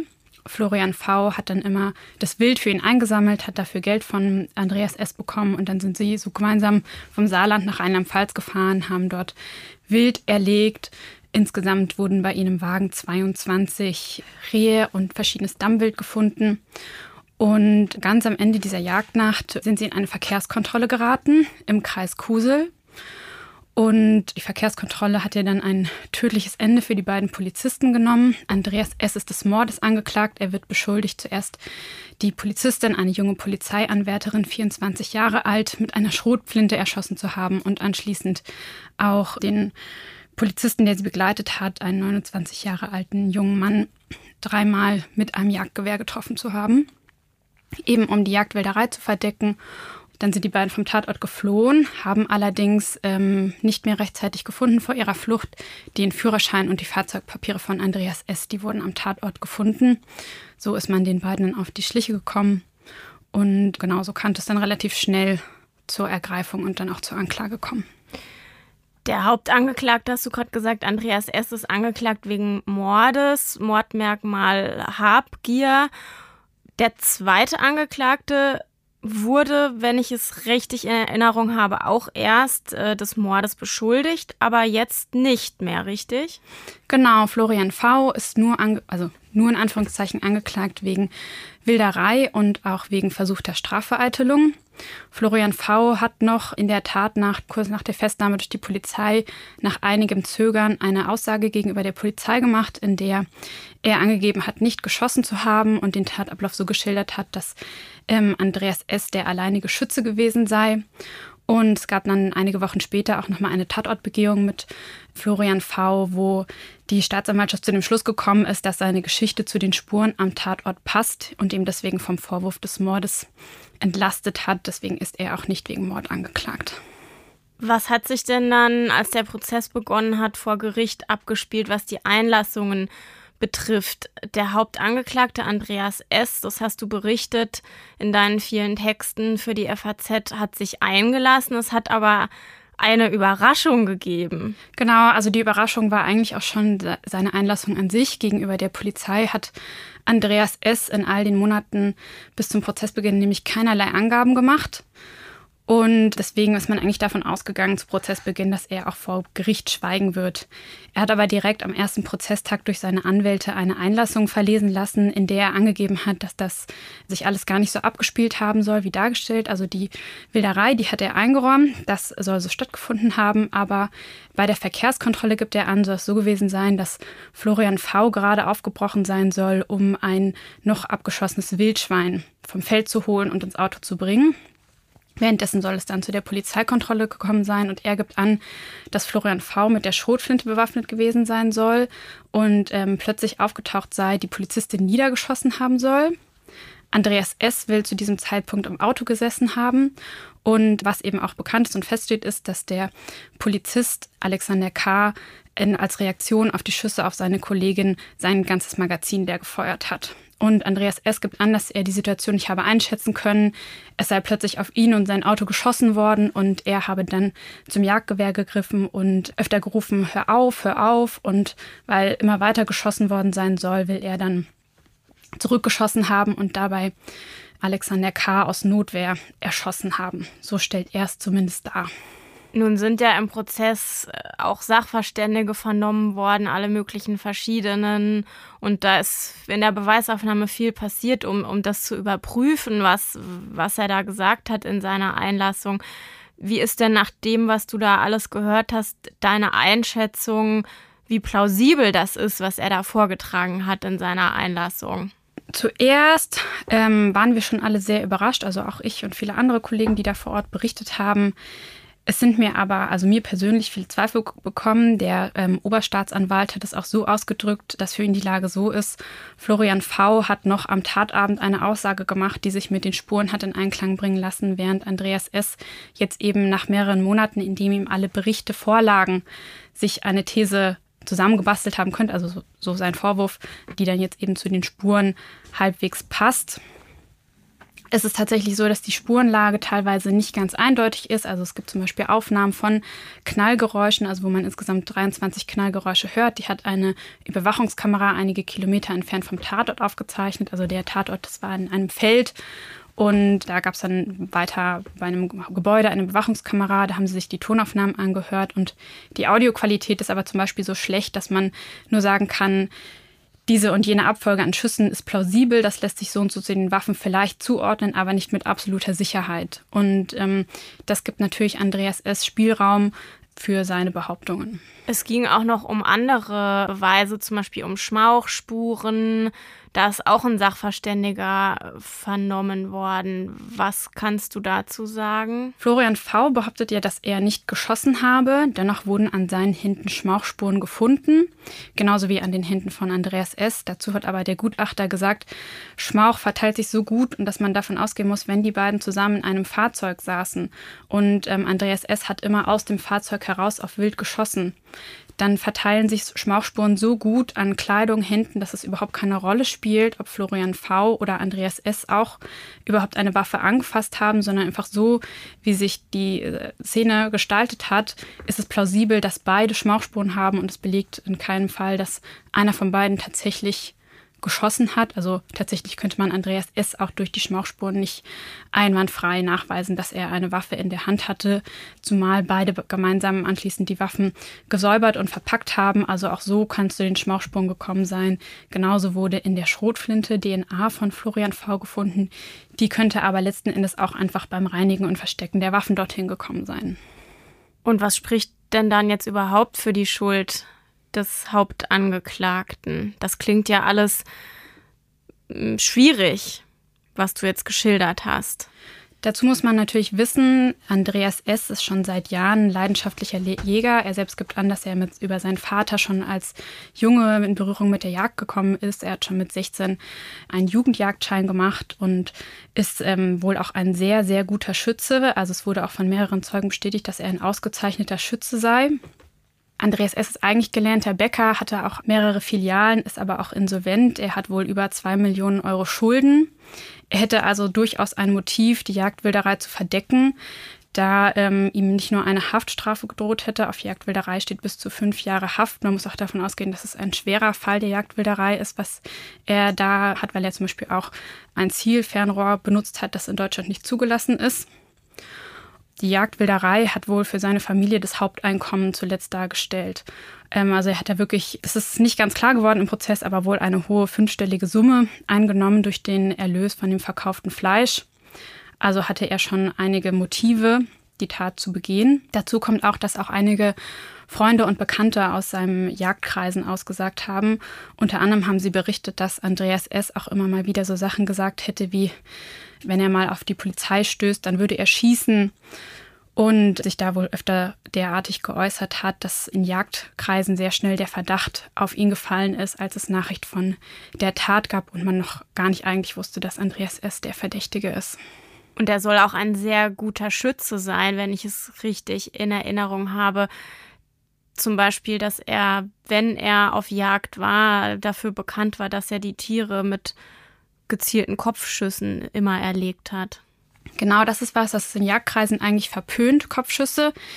Zum einen natürlich, weil es da sehr gut sein kann, dass ähm, das Wild kurz bevor man irgendwie abdrückt, seinen Kopf bewegt. Dann kann es sein, dass man eben das nicht tödlich trifft, sondern ihm zum Beispiel nur den Kiefer wegschießt und dann wäre das Wild verwundet, flüchtet aber vielleicht noch und verendet dann irgendwo im Wald und ähm, der Brustbereich ist ja einfach eine viel größere Fläche, die man treffen kann. Deswegen schießen die meisten Jäger dahin, weil dann Wild auch in der Regel so schwer verletzt ist, selbst wenn man es nicht direkt tödlich trifft, dass es sehr schnell verblutet und ähm, nicht weit kommt. Und deswegen gilt das als gnädiger. Andreas S. schießt aber immer auf dem Kopf und ist wohl ein so exzellenter Schütze, dass er wohl tatsächlich auch in den allermeisten Fällen trifft. Nun hätte ja dieser Prozess eigentlich schon längst vorbei sein sollen. Es war mal die Rede davon, dass es Mitte Oktober vorbei sein soll. Jetzt kommt das Urteil vermutlich, wenn nichts mehr dazwischen kommt, am 30. November. Woran hat es denn gelegen, dass es sich alles immer weiter verzögert hat auf diese Art? Die Richter sind natürlich bei der Planung des Prozesses davon ausgegangen, auch dass Andreas S. wohl keine Angaben macht. Und jetzt mussten sie natürlich noch, soweit es ihnen möglich war, über alles überprüfen, was Andreas S. dargelegt hat. Zum einen hat Andreas S. auch wirklich sehr umfangreich nochmal über Stunden hinweg ausgesagt. Das hat natürlich den Prozess verschoben. Und dann haben seine Anwälte auch zahlreiche Beweisanträge gestellt, von denen die Richter auch sehr viel nachgegangen sind. Also Sie haben unter anderem nochmal den Tatort absuchen lassen nach Schrotkugeln, um ähm, damit Andreas S. eben belegen konnte, wo er gestanden haben will. Diese Schrotkugeln wurden tatsächlich nicht gefunden. Dafür kann es aber auch viele Gründe geben. Und ähm, durch das so veränderte Beweisprogramm hat sich der Prozess jetzt eben sehr verzögert.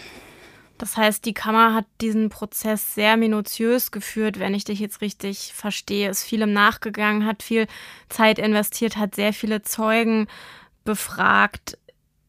Würdest du das auch so bejahen? Und wie war das Verhältnis zwischen Andreas S. und dem Vorsitzenden Richter?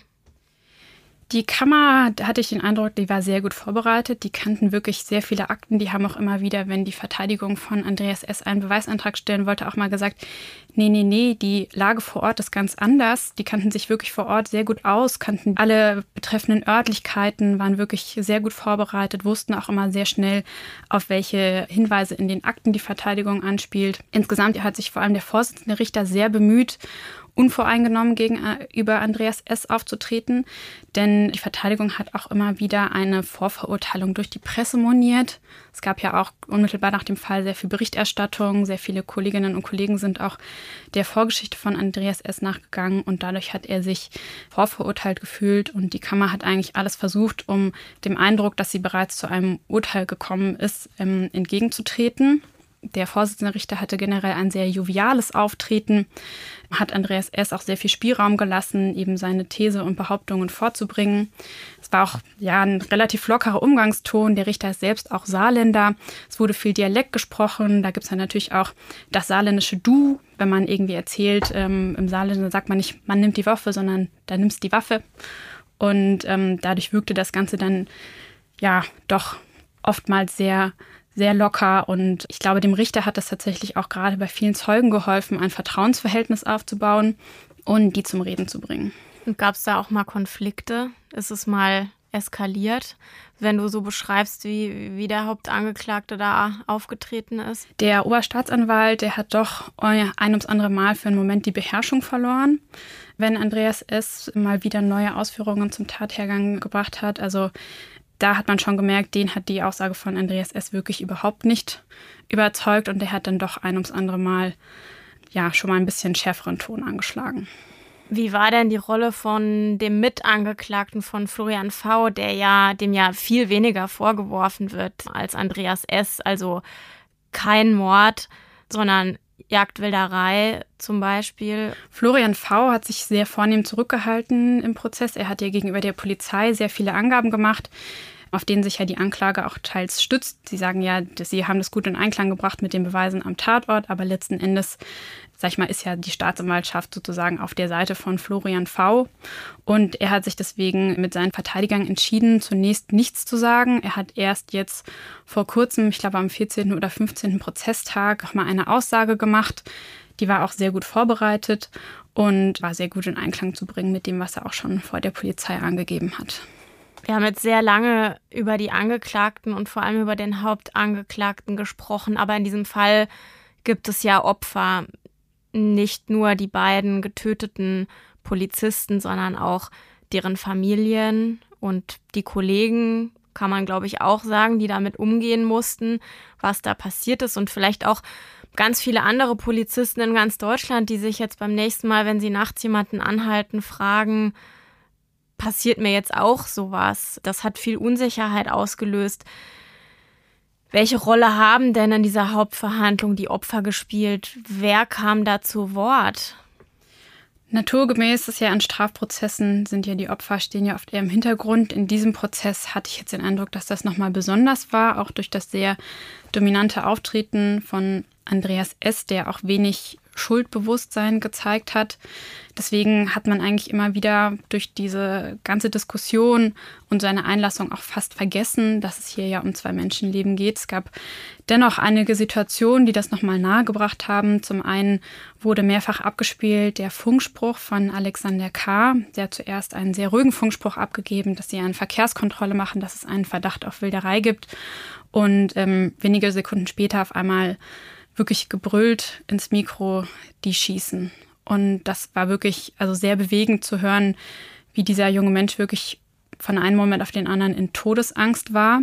Das hat einem auch nochmal den Schrecken sehr nahe gebracht. Man hört dann am Ende zum Beispiel auch auf der Aufnahme mit den Schüssen schon das Martinshorn der Kollegen, wo man wirklich im Gerichtssaal sitzt und weiß, das Martinshorn ist da, aber jetzt knallt es noch ein paar Mal und sie werden nicht rechtzeitig kommen. Die Kollegen selbst haben auch ausgesagt, da waren auch einige sehr erschüttert, haben auch angegeben, dass sie zum Beispiel mit Alexander K. befreundet waren. Und es war wirklich, ja, sehr, also es hat einen sehr mitgenommen zu hören, wie die auch die Verletzungen ihrer Kollegen geschildert haben und wo eben offensichtlich war, dass die beiden tot sind. Und was ist mit den Familien der Opfer? Die Familien sind Nebenkläger in dem Verfahren, lassen sich aber durch Anwälte vertreten. Bei einem Termin jetzt war eine Angehörige von der getöteten Polizeianwärterin dabei, hat sich aber jetzt im Verfahren nicht weiter geäußert. Die Angehörigen von Jasmin B., von der Polizistin, die haben auch zwischenzeitlich mal eine Schadensersatzforderung eingereicht gegen Andreas S., weil sich im Verfahren herausgestellt hat, dass Andreas S. im Justizvollzug einem Mithäftling die Ermittlungsakten überlassen hat, die ja auch Fotos enthalten von der getöteten Polizistin. Und da wollten sie eigentlich dann Klage einreichen gegen Andreas S., ähm, haben die aber dann zurückgezogen, weil das das Verfahren zu sehr in die Länge gezogen hat und Andreas S. ja auch verschuldet ist. Da wäre also vermutlich finanziell nichts zu holen gewesen. Die Kammer wird ja dann am Ende in ihrem Urteil, wie auch immer es dann aussieht, das Leid der Opfer und der Familien mit einbeziehen in die Strafzumessung, wenn sie denn Andreas S. verurteilt. Was erwartest du denn für dieses Urteil? Mein Eindruck ist eigentlich schon, dass das Urteil am Ende eher den Ausführungen der Staatsanwaltschaft folgen wird.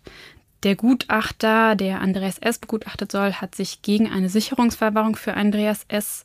ausgesprochen. Ich würde jetzt aber nicht ausschließen, dass vielleicht am Ende eine besondere Schwere der Schuld festgestellt wird um eben auch dem Rechnung zu tragen, dass da zwei junge Menschen, während sie ähm, eigentlich nur ihre Pflicht ausgeführt haben, die sich in keiner Bedrohungslage empfunden haben. Das geht, wie gesagt, aus dem Funkspruch hervor. Auch eine Pulsuhr von Jasmin B. zeigt, dass sie vorher irgendwie nicht in Aufregung war.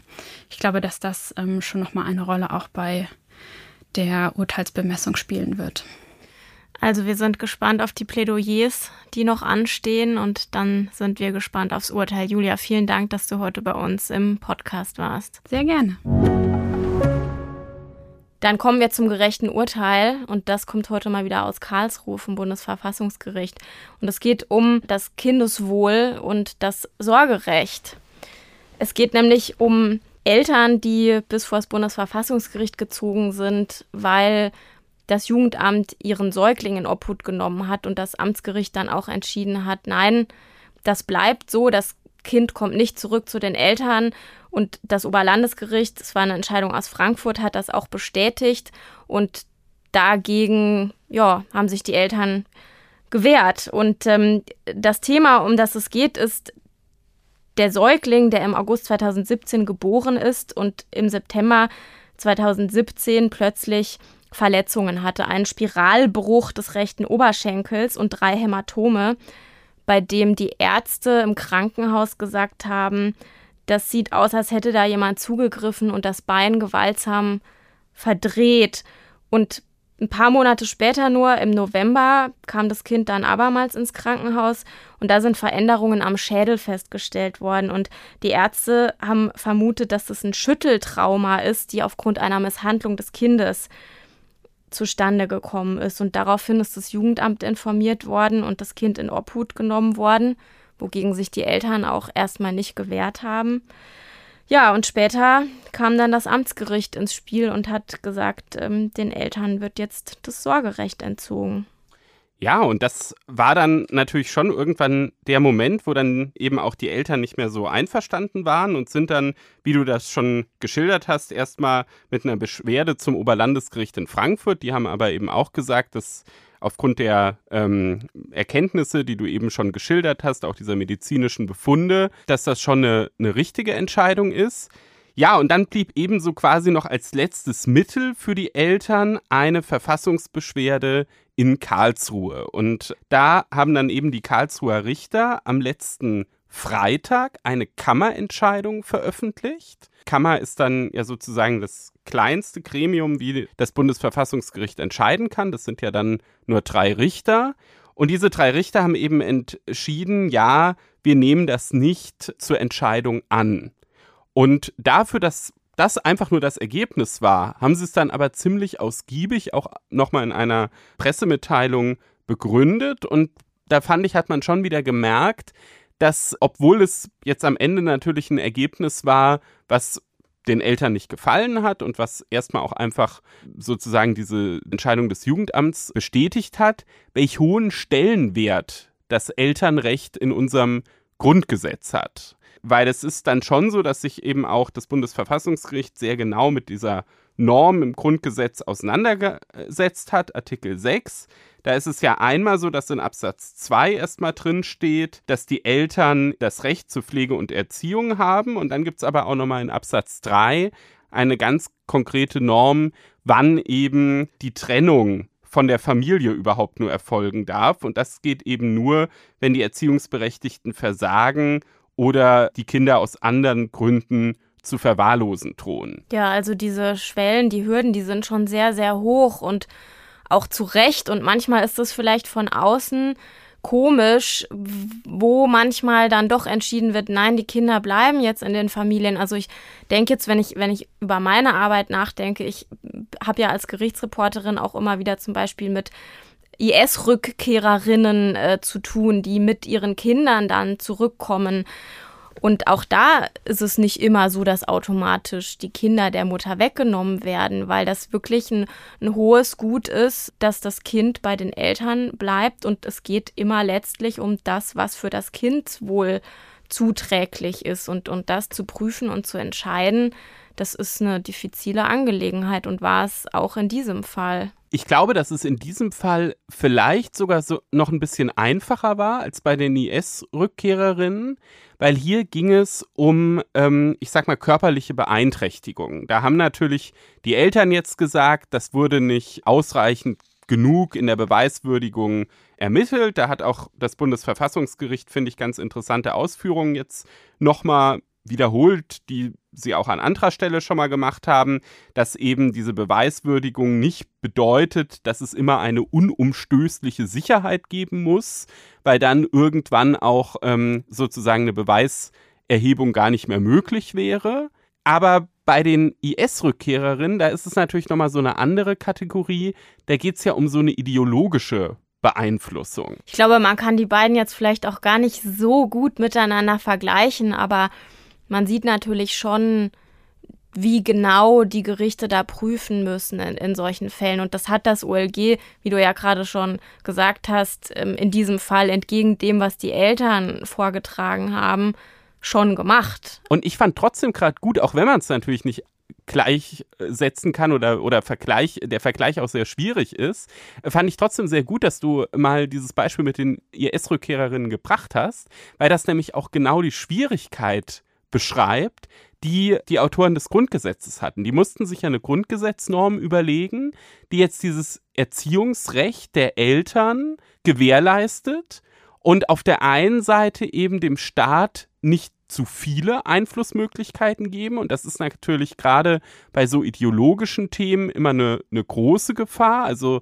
ich sag mal, es gab ja früher, wenn man zum Beispiel ähm, in die DDR guckt, ähm, auch vom Staat ganz gezielt Maßnahmen, um, ich sage jetzt mal, aus der Sicht der DDR-Führung ideologisch unzuverlässigen Eltern dann auch die Kinder möglichst leicht entziehen zu können. Und nicht nur in der DDR schon, sondern auch äh, einige Jahre davor schon im, im NS-Regime, ja, richtig. Und da musste man ja dann sozusagen, also das, das wollten natürlich die Grundgesetzautoren überhaupt nicht, dass, dass solche Zustände auch in der Bundesrepublik möglich sind.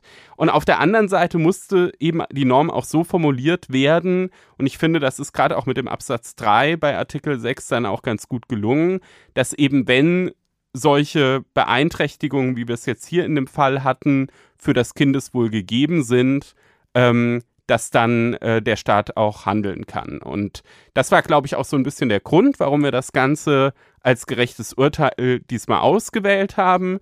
Einmal, weil es eben die Struktur des Artikel 6 Grundgesetz auch nochmal ganz gut vergegenwärtigt und weil es eben auch interessante Ausführungen zu diesem ganzen Thema, welche Anforderungen sind eigentlich an eine Beweiserhebung zu stellen, enthält. Und deshalb würde ich, auch wenn es nur eine Kammerentscheidung ist, unseren Hörern durchaus ans Herz legen, diese Pressemitteilung vom Bundesverfassungsgericht vielleicht sogar mal komplett zu lesen. Damit sind wir jetzt auch wieder am Ende unserer Folge und ich mache noch mal einen Hinweis auf den 25. November. Da werden Reinhard Müller und ich ab 16.45 Uhr auf dem Kongress der EBS-Universität Wiesbaden uns mit dem Thema Legal Tech braucht die Juristenausbildung ein Update beschäftigen. Da machen wir einen Podcast, der, so viel sei schon mal verraten, sogar ein bisschen zweigeteilt sein wird.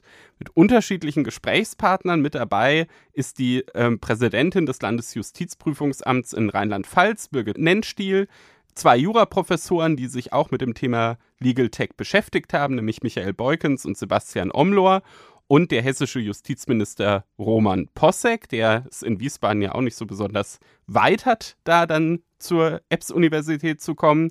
Infos und auch Karten zu diesem Live-Podcast gibt es unter appslawkongress.de. Den Link hängen wir natürlich auch nochmal an den Artikel zum Podcast an. Ja, und wie immer sei an dieser Stelle gesagt, dass wir uns über Feedback zur Sendung freuen. Und wer uns Rückmeldung geben will, kann dies gerne tun per Mail an einspruchpodcast.faz.de. Und wer will, kann uns auch eine Sprachnachricht schicken mit einer Frage zu einem Rechtsthema. Und wir versuchen dann in einer der zukünftigen Sendungen diese Frage zu beantworten. Unter frankfurterallgemeine.de slash Referendariat gibt es für alle, die von uns nicht genug bekommen können, auch noch die Möglichkeit, ein äh, Referendariat bei der FAZ zu machen. Das ist sehr interessant und die Referendare haben auch immer wieder die Möglichkeit, sich auch bei Einspruch einzubringen. Genau, also man muss sich nicht nur im Justiziariat beschäftigen, sondern kann auch mit uns immer wieder zu tun haben. Oh Freude. Ja, und äh, dann bleibt uns jetzt nur noch uns zu bedanken bei Ihnen, liebe Hörerinnen und Hörer, fürs Zuhören. Und wir wünschen Ihnen noch eine wunderbare Woche. Auch von mir eine schöne Woche und bleiben Sie Einspruch treu.